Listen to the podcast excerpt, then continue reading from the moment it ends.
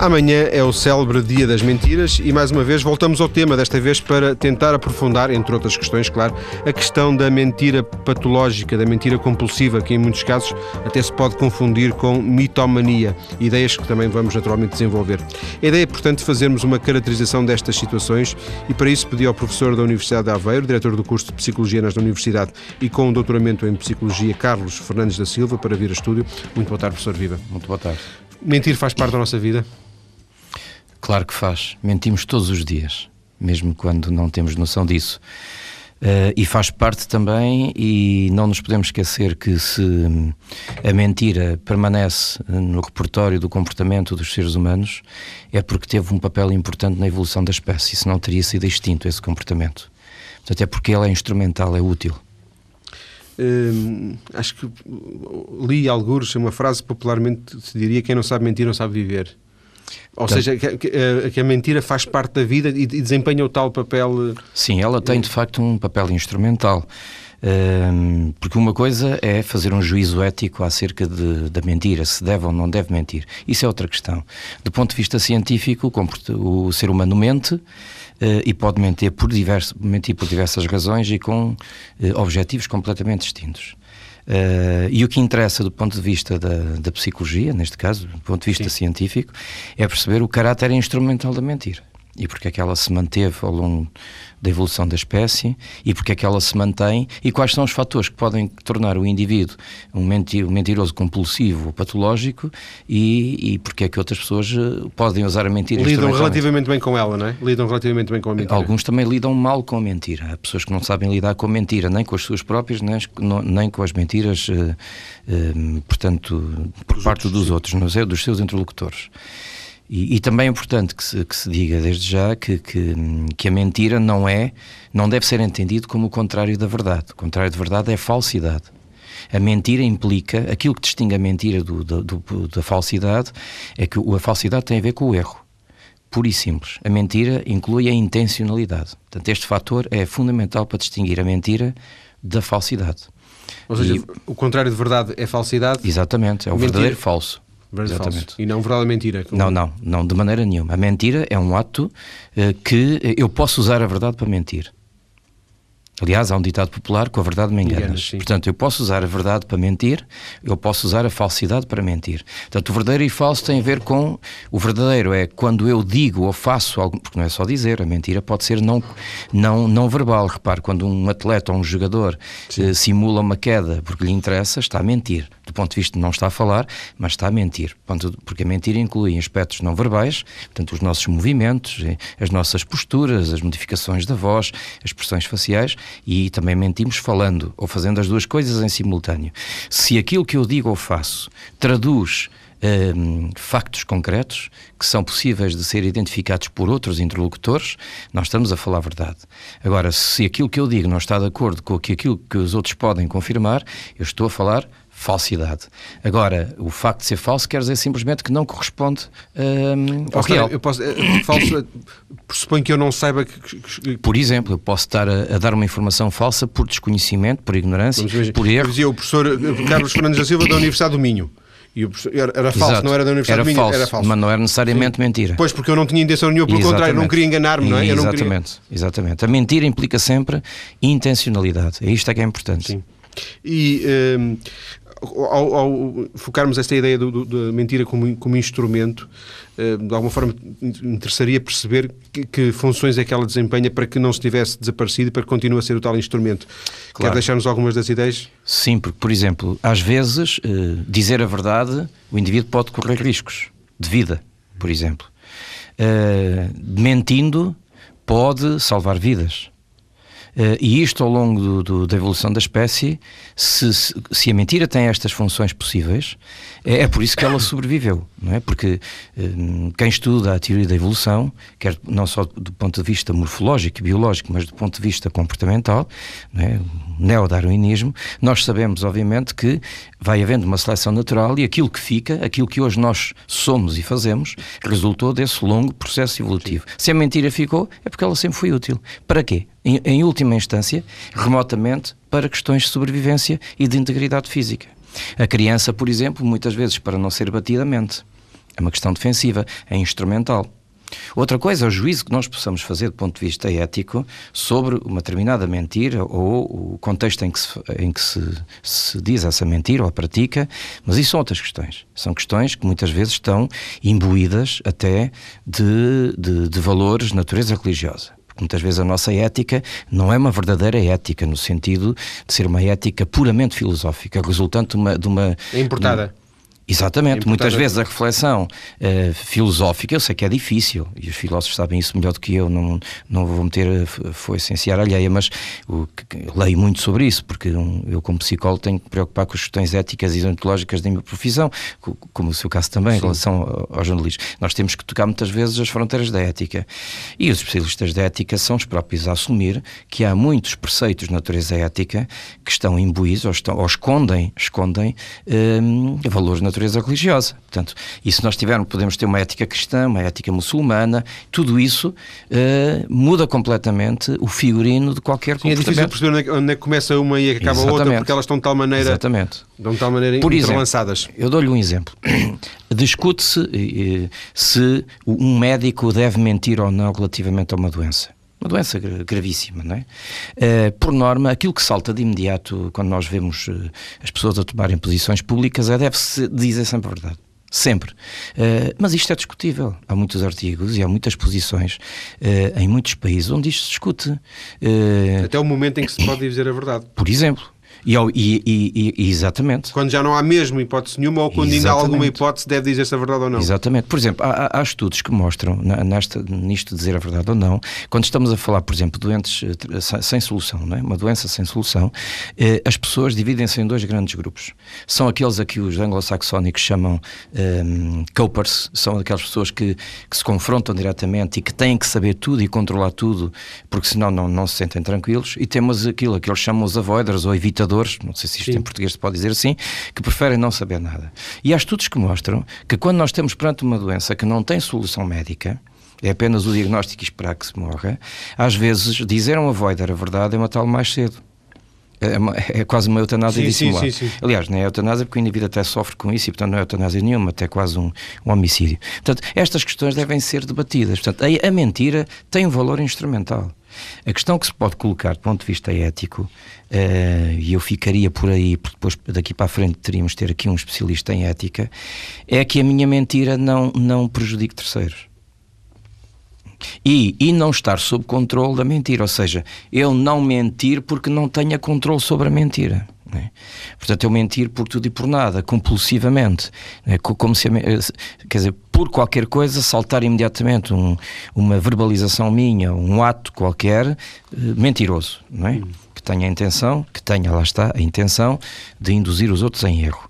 Um, e aí já estamos a falar da, da, da, da, mentira compulsiva e depois se formos para coisas mais graves, que é eu mentir ainda por cima acreditar nas minhas próprias mentiras, começa a entrar no campo da mitomania. E vamos daqui um bocadinho, vamos okay. daqui um bocadinho desenvolver essa ideia. Era só quase em rodapé fecharmos esta parte da conversa, uh, trazendo esta, esta ideia, uh, só para reforçar, eu acho, acho que ninguém aceitaria numa maternidade ou uma mãe, uma mãe que tivesse o seu filho recentemente, um recém-nascido, que lhe dissesse o seu filho é feio os bebés são todos lindos, não é? Isso. Toda a gente diz há uma mentira social, há uma ah, mentira ah, integradora claramente. Que, é, que, se aceita, mesmo que a criança, não sei, as crianças que calhar são todas iguais, mas eh, umas porventura poderão não ser tão iguais como outras, mas todas são muito bonitas quando acabam de nascer, não é? Exatamente.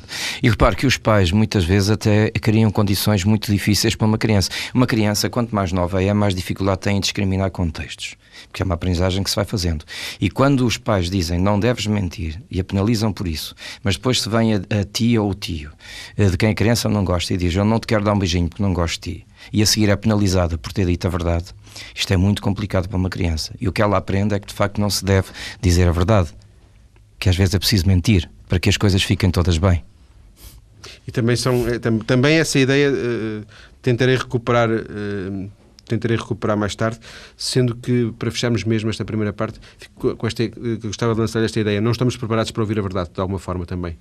Nem sempre. Nem sempre. Não, não. Só gostamos de ouvir eh, as verdades quando elas são, nos, nos trazem benefícios claros. Portanto, acho que ficamos já com uma, uma primeira nota. Acho que foi Kant que disse que o mundo sem mentira não poderia ser habitado por seres humanos. Eh, portanto, de alguma forma, o filósofo já, bem, se calhar antes dele, outros já teriam refletido sobre a mesma Sim, coisa. É? muitos. É? Kant teve, eh, teve a, a, característica de ter conseguido pegar em tudo o que se fez reflexão filosófica a nível ocidental e, e formalizar um grande edifício teórico muito consistente, que depois, obviamente, foi posto em causa posteriormente. Mas digamos que ele, na, na filosofia, seria o equivalente ao Newton na física.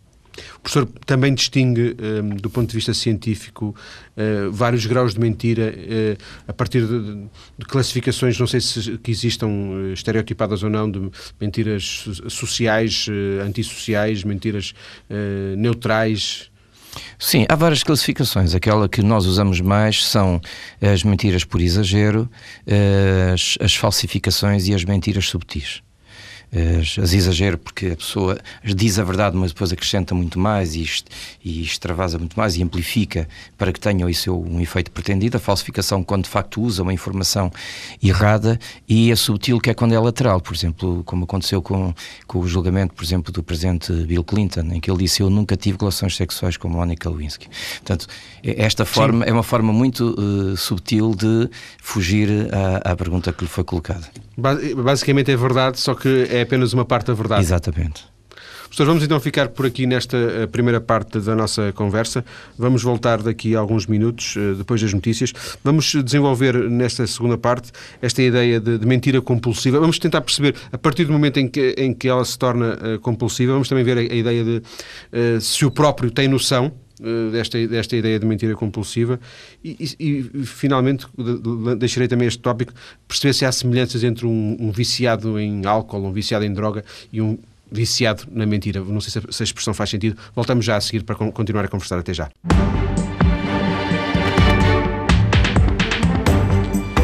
Estamos no programa de hoje a falar de mentira.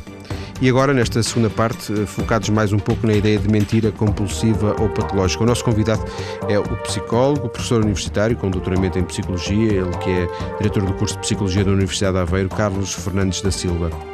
Professor, por uma questão metodológica, mentira, quando, quando eu, eu, eh, sem nada saber, digo mentira, mentira compulsiva ou patológica, é a mesma coisa? Ou basicamente é a mesma coisa ou uh, será ou é uma falsidade? É, não, não, não. não. Uh, não são sinónimos. São, é uma subcategoria dentro de uma categoria. Quando se diz patológico, quer dizer que o comportamento eh, se afasta claramente daquilo que é considerado normativo e aqui normativo ou normal, e anormal no sentido estatístico, embora a, a, questão da normalidade em clínica não seja só uma questão estatística, não é? é? portanto, patológico é quando de facto há aquilo que o senso comum chama doente, não é? Portanto, ou anormal. Dentro daquilo que é patológico, a mentira compulsiva é um exemplo dentre muitos outros comportamentos patológicos ou comportamentos doentios. Porque significa, o que é uma compulsão, em primeiro lugar, e isto Sim. para se perceber, é um ato uh, que, que, se impõe, entre aspas, ao próprio sujeito, não é? Ele não tem grande controle sobre ele e que quando ele faz alguma tentativa para resistir à execução do ato, a ansiedade dele vai crescendo a tal ponto que acaba por ter que o realizar. Isto é o que isto é, o, é a melhor forma, digamos, muito prática de definir o que é uma compulsão. E, portanto, eh, se o indivíduo tem eh, tendência para mentir e se tenta resistir, não consegue, e enquanto resiste, aumenta a necessidade, vai crescendo esse impulso interior para o fazer e acaba por perder, frequentemente perde, a maior parte do tempo perde, portanto a mentira sai sempre, sob a forma verbal ou comportamental, então diz que estamos na presença de uma mentira compulsiva. Portanto, o sujeito não mente. Uma coisa é mentir instrumentalmente. Eu vou mentir porque. É? E definiu claramente. jeito agora. É? Agora tem que ser eh, ou porque me dá jeito ou porque quero beneficiar um terceiro. É? Uh, outra coisa é eu não queria, eu já me arrependi, isto salta-me, eu não tenho controle sobre isto. E as pessoas muitas vezes. E as pessoas têm noção clara disso. Na compulsão, as pessoas têm noção clara desta dificuldade de, de, de controlar o seu comportamento, de resistir, é de resistir e, ter, portanto, exatamente, não têm, não, muitas vezes não têm mesmo possibilidade de resistir, têm consciência clara disso e sofre com isso. Sofre com isso, portanto, sofre no momento em que tenta resistir e sofre depois de cometer o ato, neste caso, mentindo. Isto é mentira compulsiva. Em e, termos, portanto, muito, sim, em termos e, muito práticos. E, era, e então é disso que devemos falar, é de mentira mentira compulsiva. Eh, um pormenor de, em relação àquilo que disse agora. Sofre quando, quando tenta resistir, sofre do, eventualmente com as consequências, mas sofre ao ponto de, de depois reconhecer que é, é, publicamente a mentira? Ou... Pode não conseguir reconhecer publicamente, mas reconhece em privado. Sim. sim, e em privado. Um, a pessoa muitas vezes, a consequência imediata é a culpa. A culpa é o sentimento mais, mais frequente uh, do mentiroso compulsivo mas também tem o sofrimento resultante, inerente ao facto de ser descoberta a mentira. Uh, e no, no, mentiroso compulsivo, que não, como não há deliberação, não há um pensamento estratégico, o indivíduo não programa a mentira. Ele não, não, não tem uma estratégia de dizer não, assim, não, eu faço aquilo e depois já sei que vou, resolvo isto com uma mentira. Não, não, não, não, isso não é uma mentira deliberada, é, ela é, é quase impulsiva, e eu digo quase porque em, em rigor na, na psicologia patológica há uma clara distinção entre impulso impulso e compulsão. O impulso é mesmo um ato incoercível, não há nada a fazer. Uh, mas aqui não, aqui o indivíduo pode resistir, podes fazer esforços nesse sentido, mas perde a maior parte das vezes. Portanto, é quase sistemática uh, as vezes que perde. E enquanto tenta resistir, não, não tem sofrimento. Tem sofrimento porque ela vai se impondo. Há um crescendo né, interior uh, que o leva a fazer isso. E depois, quando faz, ou porque é descoberto, ou pela culpabilidade, pelo facto de. de e, até, e até pelo sofrimento resultante de não ter conseguido controlar controlar. A sensação de ineficácia pessoal. Tudo isto eh, torna, de facto, o mentiroso compulsivo um indivíduo que entra naquilo que antigamente se chamava as neuroses. Né, que hoje não se usa essa expressão, é da MOD, eh, mas são, digamos, perturbações da área da, da, das chamadas perturbações da ansiedade, como se, como se chama hoje na, na psiquiatria. Há conhecimento ao nível da, do trabalho feito pela ciência do que é que leva uh, alguém a tornar-se, não sei se de um momento para o outro, um mentiroso compulsivo? Há duas vias possíveis. Quando digo possíveis, não quer dizer que há duas teorias alternativas. Não há dois caminhos possíveis para alguém se poder tornar um mentiroso compulsivo. Um dos caminhos pode ser de origem bioquímica, ou seja, tem a ver com o funcionamento das células cerebrais, das redes que elas constituem, porque as nossas as células do nosso cérebro estão ligadas em rede, comunicam entre si usando substâncias químicas. Há várias substâncias químicas que as células nervosas produzem, os nossos neurónios, e usam essas substâncias para comunicarem entre si entre as quais uma delas é a famosa dopamina, que está relacionada muitas vezes com os circuitos, digamos, as redes do, do nosso cérebro, que estão uh, implicados diretamente na capacidade de eu controlar o meu comportamento. E há várias estruturas no cérebro que também estão implicadas. Uma delas, muito estudada hoje em dia, é uma estrutura na base do nosso cérebro, conhecida, e aqui tem que ser um palavrão técnico, o núcleo accumbens. Portanto, é uma, é uma estrutura de várias células que se localizam na base do nosso cérebro e relacionado também com aquela parte do nosso cérebro que fica imediatamente por trás da nossa testa que é conhecida como área pré-frontal.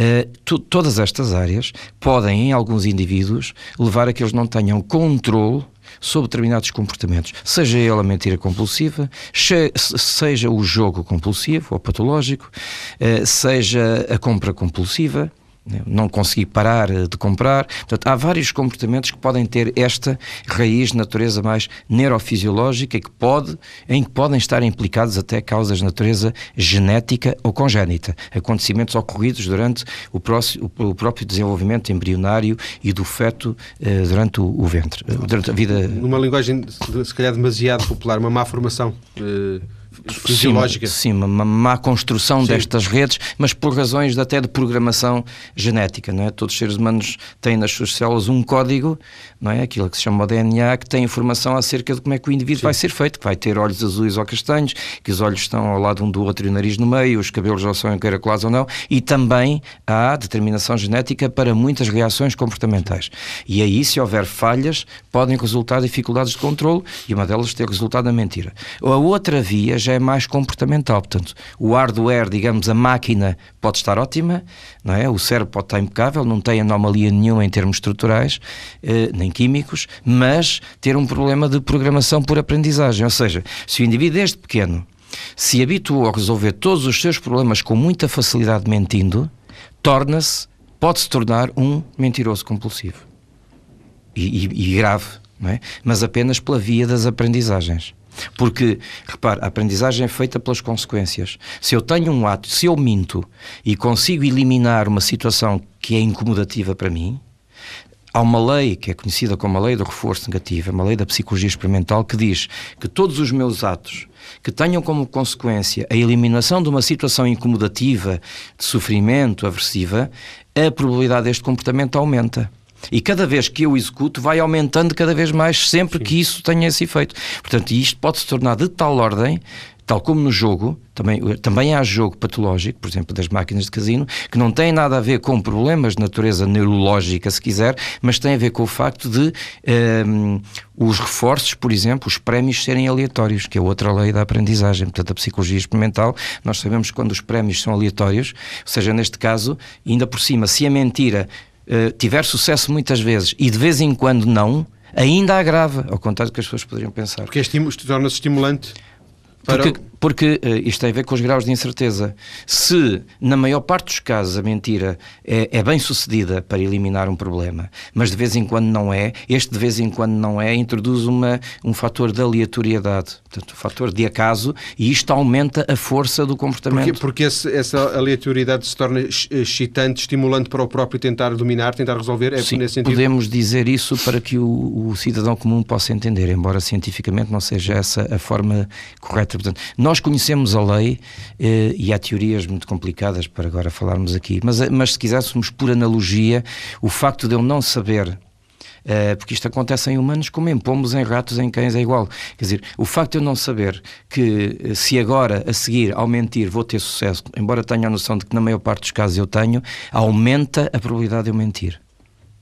Uh, voltando à, à, ao que dizia há, há instantes, uh, esta mentira compulsiva pode surgir do facto de nós cada vez que temos um problema, resolvemos o problema com uma mentira e isso de alguma forma nos vicia. E é isso mesmo, é viciar, pode porque, usar porque o termo. Faz... Não é um termo técnico, mas traduz exatamente no, no, no, no, imaginário popular, é a melhor palavra para traduzir o que estamos aqui a dizer. Portanto, é viciante. Porque o professor já usou mais que uma vez a analogia com com, com, com, digamos, com os vícios sociais clássicos, Exatamente. a droga, o álcool, etc. Não é?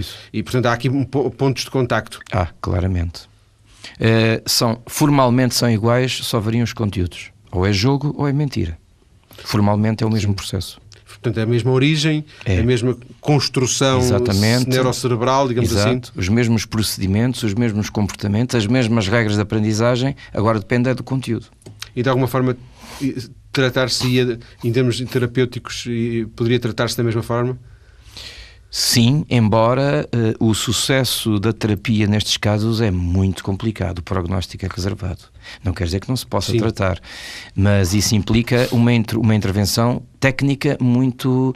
E, e, que, infelizmente, a maior parte dos psicólogos em Portugal nem sequer conhecem as, as técnicas comportamentais para intervir nestas, neste tipo de, de, de comportamentos, como seja o, a mentira compulsiva. Ou seja, o que está a dizer é que, sabendo nós que, que é difícil uh, resolver um problema de, de dependência de, droga, por exemplo, ainda assim é mais fácil resolver um problema de dependência de droga do que resolver um problema de dependência da mentira. Não, o dependência de droga é mais complicado, hum. porque o, o, a mentira fica-se no plano meramente comportamental e da droga inclui fatores de natureza química, que depois, por outras vias, ainda vão tornar mais complicado o prognóstico. Agora, na mentira compulsiva, se um psicólogo não tiver um, uma formação científica de base, eh, científica, porque às vezes não, porque há muita psicologia romântica, parece que se diz tudo e não se diz nada. Conversa redonda, uh, mas que não passa de senso comum com uma linguagem aparentemente científica. Outra coisa é dominar técnicas que assentam em conhecimento científico que vem de origem laboratorial e que depois são ensaiadas no terreno, tal como se faz com os medicamentos. E tem que se provar que uma determinada intervenção é eficaz ou não. E não é só eficaz, se é eficiente. Se a relação custo-benefício justifica porque às vezes temos três ou quatro formas de intervenção para a mentira compulsiva, que podem ser todas eficazes, mas nós temos que escolher a que tem menos custos. Estamos a falar de psicoterapia? Por, por Sim, exemplo? psicoterapia, exatamente. Portanto, há formas de intervir nestes casos, é isso que ah, está a dizer? Por exemplo, no, eh, na prática, se quiser, isto. Eh, há, há, várias correntes em psicologia, uh, eu não gosto de dizer isto porque parece que, que há várias psicologias, mas não. Há, nós podemos abordar o mesmo fenómeno de vários pontos de vista.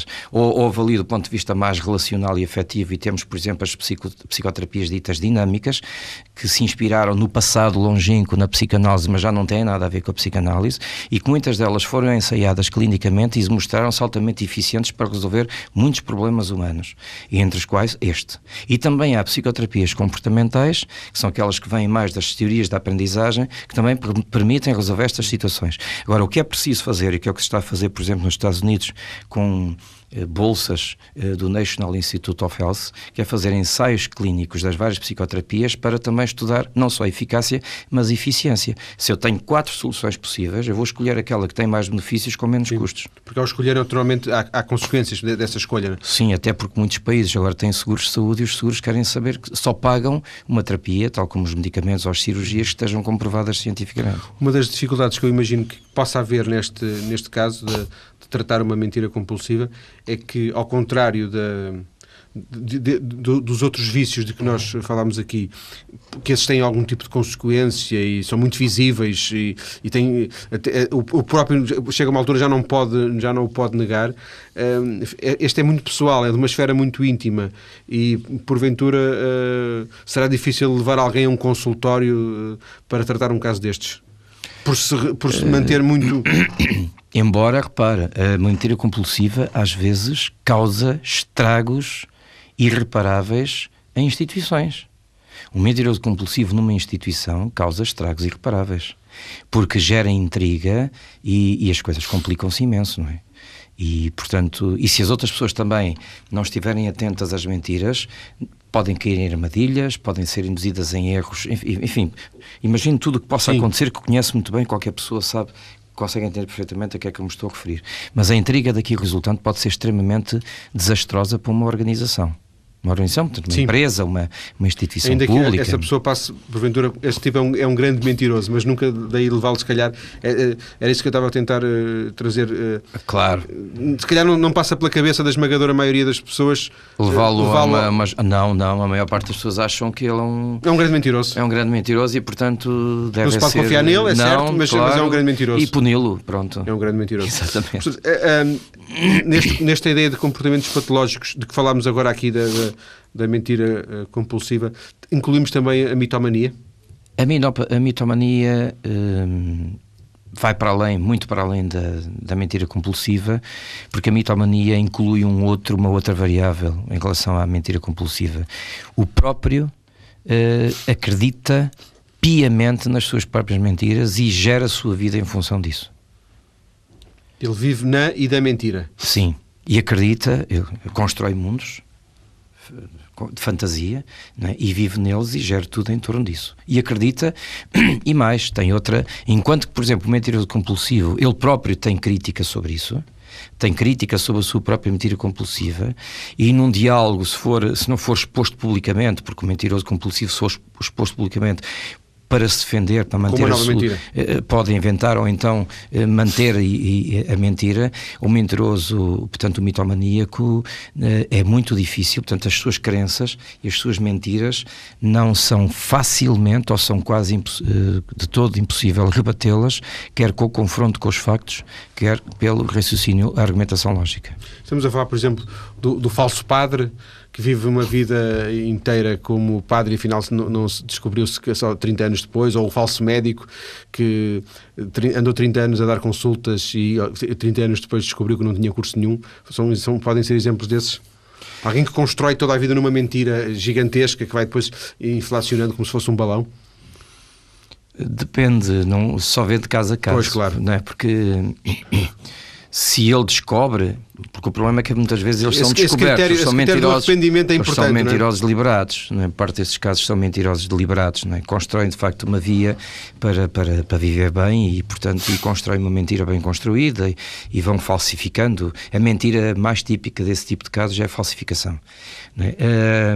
agora, o mitomaníaco, isso acontece, por exemplo, no, uh, em crianças e pré-adolescentes. Por exemplo, a, a, mentira, já agora, tem a ver com isto, a mentira é uma, é uma ferramenta fundamental no início da adolescência, que quando eles têm, escolhem grupos de referência e grupos de pertença e querem pertencer a determinados grupos, muitas vezes têm que usar a mentira para ser aceitos num grupo. É a primeira forma, é quase uma senha de entrada. E depois passam a dizer a verdade sempre que é necessário.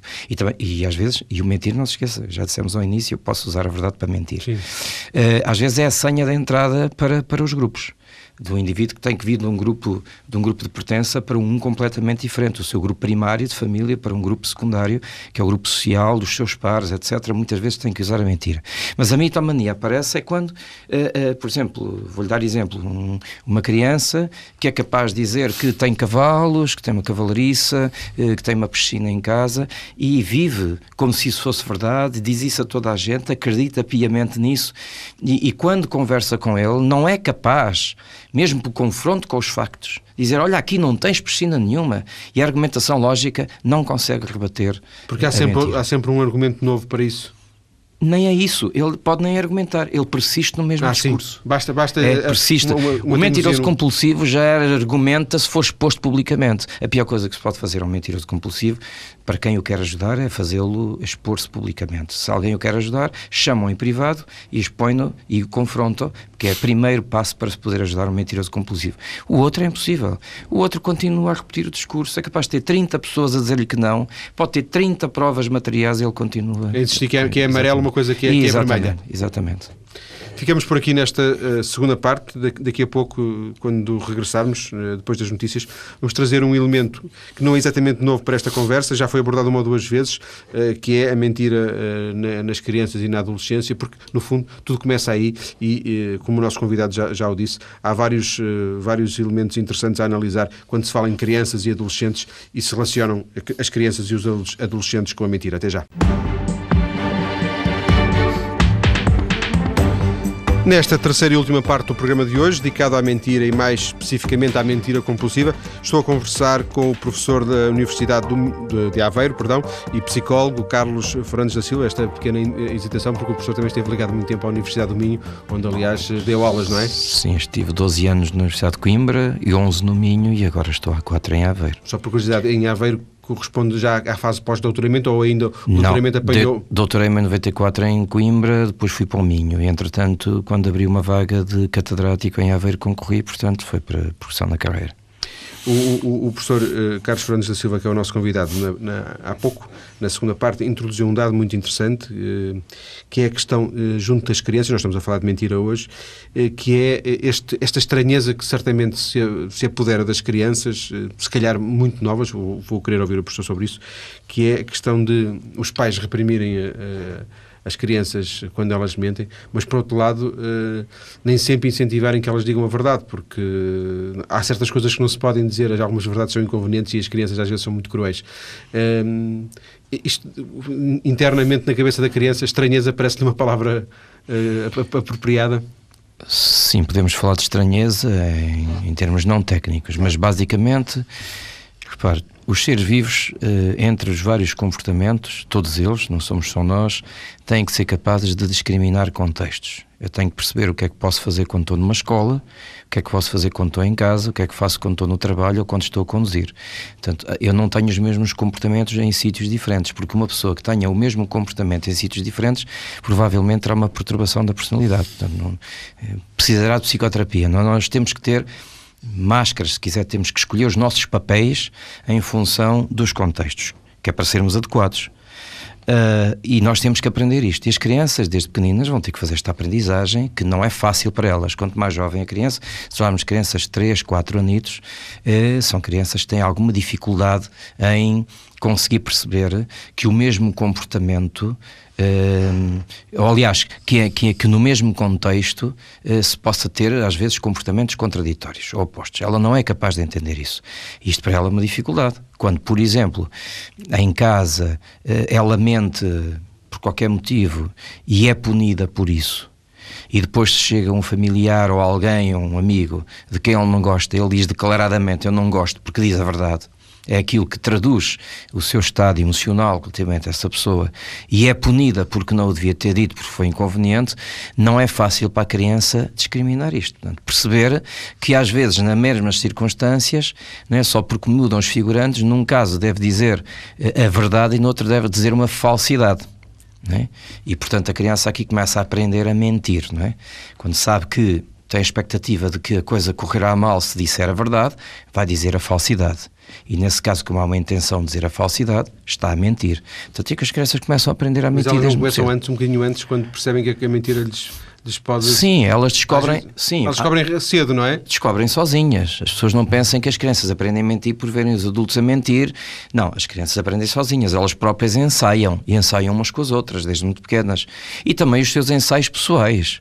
Eh, quando mentem, e muitas vezes os adultos nem sequer têm uma atitude muito aparatosa, nem sequer significativa em relação à, à mentira, no entanto, se resolver um problema que o adulto não faz a mínima ideia, com essa mentira a criança resolveu um problema que para ela é enorme e para nós é insignificante, nós às vezes não nos conseguimos colocar ao nível da criança para perceber que uma coisa para nós é ridícula, para ela pode ser o problema, um drama da vida dela, e que ela o tenha resolvido com a mentira, passa Quer dizer, é como eu disse há pouco, qualquer comportamento que tenha como consequência a eliminação de uma aversão de uma situação incomodativa, aumenta a probabilidade de ocorrência. E cada vez que isto, isto acontece, a ocorrência é cada vez maior. A probabilidade vai aumentando até que se torna Sim. gritante. Se ela, se, se, se ela mentir, não lhe batem. Se ela mentir, não, não repreendem. Se ela mentir, não. E, exatamente. E, e, muitas vezes as crianças mentem e nós não nos damos conta disso e também, e muitas vezes nem sequer achamos relevante, porque não tem a ver com nada que seja relevante para nós. E não nos estamos a dar conta que ela está a resolver problemas sérios da vida dela com isso. E está a aprender a fazê-lo mentindo.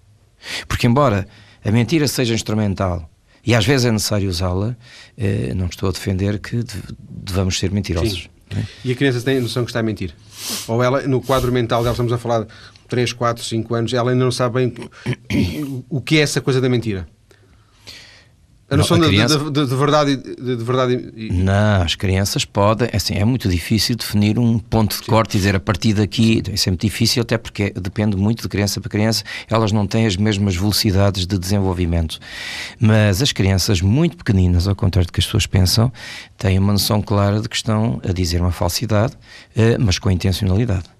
Ao contrário do que muitas vezes se ouve dizer que as crianças não mentem, isso não é verdade, as crianças mentem no sentido que deliberadamente dizem ou uma verdade ou uma falsidade para conseguir determinados intentos. E faz algum sentido associar eh, esta ideia de inteligência à mentira? Eh, quanto mais, eh, mais inteligentes, mais precoces na mentira? Eu não diria mais precoces, mas a inteligência torna a mentira mais eficaz. Sobretudo, mentem, mentem melhor. Sim. E quanto mais treino tiverem, melhor, não é? Porque nós, como mentimos muito, mas nos preocupamos muito pouco por tentar saber quando é que nos estão a mentir, porque só em situações críticas é que paramos para pensar, nós acabamos por nos tornar bons mentirosos, mas com muita dificuldade em detectar as mentiras dos outros. Pois também há diferenças de género.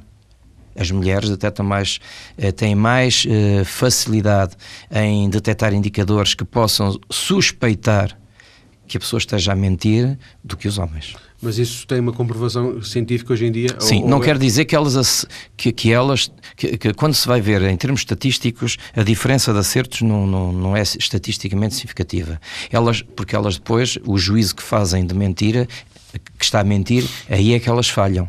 Agora, o que se sabe é que elas detectam muito mais dados não verbais que, em circunstâncias de, de exame objetivo, permitiria substantivamente afirmar ou, ou, ou, ou, reforçar a suspeita da mentira, elas conseguem mais dados do que os homens. Aquilo que chamamos vulgarmente de intuição? Sim, têm... é, é, um termo, sim, é um termo filosófico e também popular que no fundo quer dizer a possibilidade de eu apreender em simultâneo vários dados. Houve qualquer coisa que me disse é, que é capaz É uma configuração.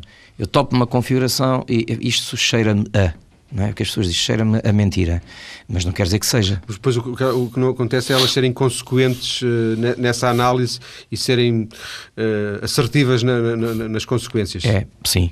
Basicamente e, e, e, também há outra diferença que os estudos mostram, embora às vezes os estudos, eh, depende também, é preciso olhar para a metodologia dos estudos, que às vezes não, não é, nem sempre é mais adequada, as mulheres tendem a, a produzir mais quantidade de mentiras favoráveis a terceiros do que os homens favoráveis, Sim. no sentido de. e sobretudo quando é entre pares.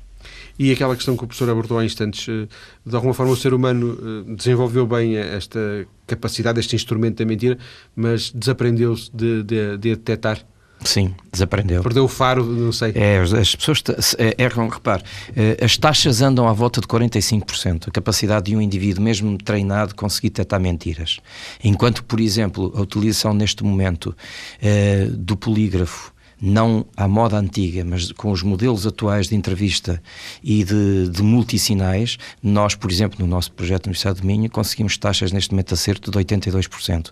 Portanto, muito acima do que o ser humano comum isso, consegue fazer, que são 45%. Da Universidade de Aveiro. Da, Aveiro pois. foi um erro. Foi uma, é uma falsidade, uma não é uma mentira. mas uh, a Universidade do Minho foi uma universidade onde aprendi muito e que, que me permitiu crescer imenso do ponto de vista científico e Coimbra também. Foram duas experiências completamente diferentes que enriqueceram o meu, meu projeto e o meu percurso profissional. Vamos voltar às crianças, sim, sim. porque o professor dizia há um bocadinho uma coisa que eu também noto aqui, que era uh, as crianças, uh, aquilo serve para elas resolverem os problemas, elas, aquilo podem ser os problemas mais importantes da vida dela, onde é que, onde é que, onde é que está sim, o, o carrinho, de, de, onde é que está aquela boneca que, não, que, já não se lembra ou que alguém levou, pode ser a, a questão mais importante da vida daquela criança. As crianças... Ou, ou, ou, ou, por exemplo, ficar com, com com, com um brinquedo de alguém e não o querer devolver porque é extremamente importante para ela e mentir, dizer que não o tem. Sim.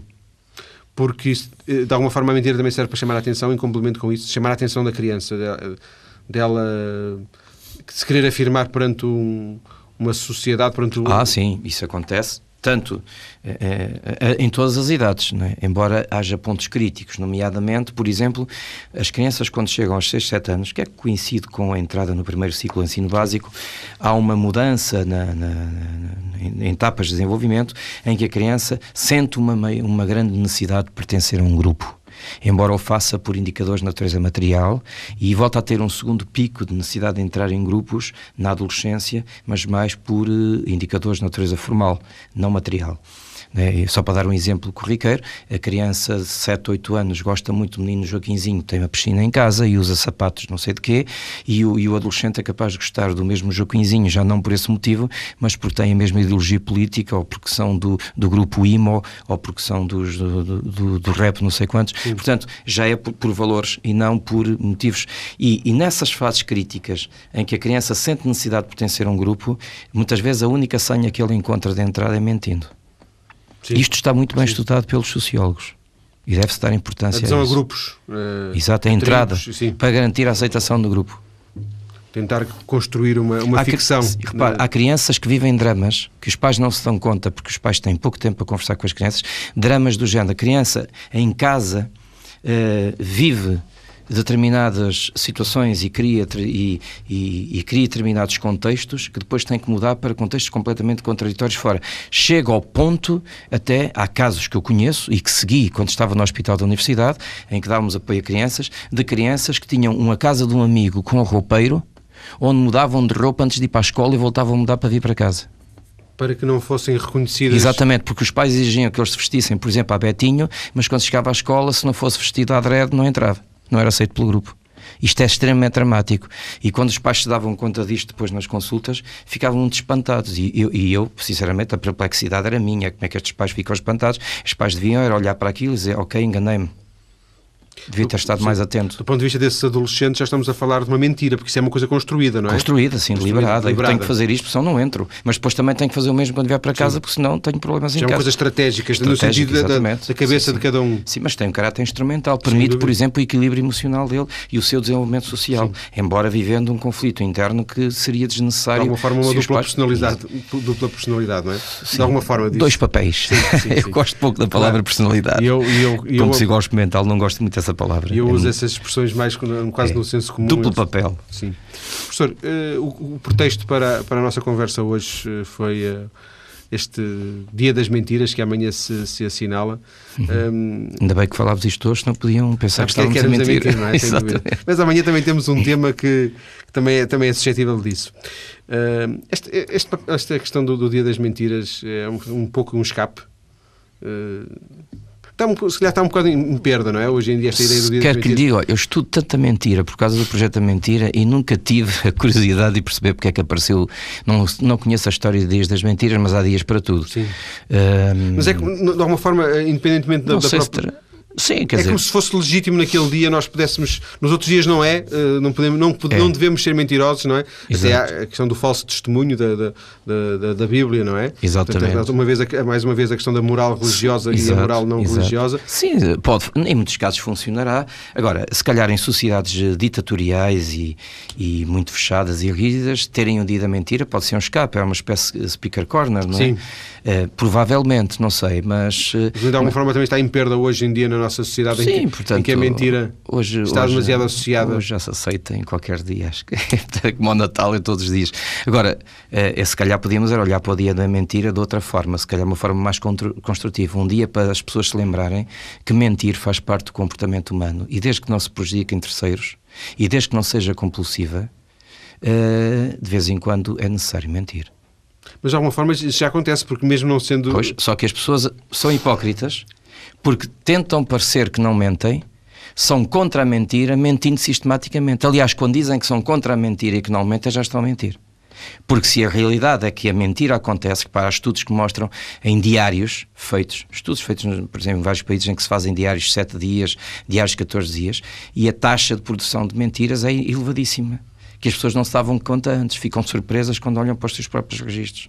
Portanto, é inedurável. Eu, eu, através da net, li um, um, estudo, nem sequer tenho acesso à metodologia, nada, mas dizia que uh, um, um, investigador norte-americano uh, gravou um conjunto de chamadas telefónicas durante X tempo com X pessoas e ao fim de 5 minutos as pessoas já estavam a dizer 5 ou 4 ou 5 mentiras ao fim de X tempo, portanto havia claro. uma regularidade de minuto em minuto, havia já uma, uma Claro, uma questão da pequena mentira ou da grande mentira, claro. obviamente não vamos discutir isso, mas ela é muito mais frequente do que aquilo que. Claro. É tão frequente que é engraçado que, se ler a Bíblia com cuidado, encontra vários relatos em que ocorrem mentiras. Uma delas do próprio Deus da Bíblia. E depois o que é interessante é quando eu converso com vários amigos que são peritos na, em religião, porque são teólogos, eles falam na mentira piedosa. Portanto, é sempre fácil arranjar uma forma de nós tornarmos a mentira aceitável. Basta dizer que é piedosa. E de alguma forma essa mentira piedosa volta, eh, serve quase para fecharmos o ciclo desta, desta, desta conversa. Foi por aí que começámos também no início, porque Sim. há mentiras que são mais convenientes, são mais eu dizer agradáveis, um exemplo do médico, não é? Eh, Sim. O médico não quer dizer a verdade ao, ao paciente, talvez uma mentira piedosa pois. possa ser mais. E tem uma mentira que é extremamente agradável, que é fantástica, que é o ilusionismo um bom mágico que sabe que Sim. mente e tem a vantagem que toda a gente sabe que ele está a mentir. É mas tão, é uma mentira. Ele é tão melhor quanto mais mentiroso Para for. mim são as mentiras mais é? bonitas deste mundo, é o ilusionismo. Eu, eu não falho um único espetáculo do nosso Luís de Matos ou de outro qualquer que sejam peritos em mentir-nos, iludem-nos completamente, mas para nosso prazer. Aí está o exemplo de uma mentira útil e instrumental para produzir bem-estar. Professor, agradeço-lhe ter vindo à TSF esta tarde para uma conversa sobre a mentira. Genericamente, tomámos vários caminhos. Uh, agradeço ao professor Carlos Fernandes da Silva esta conversa. Muito obrigado.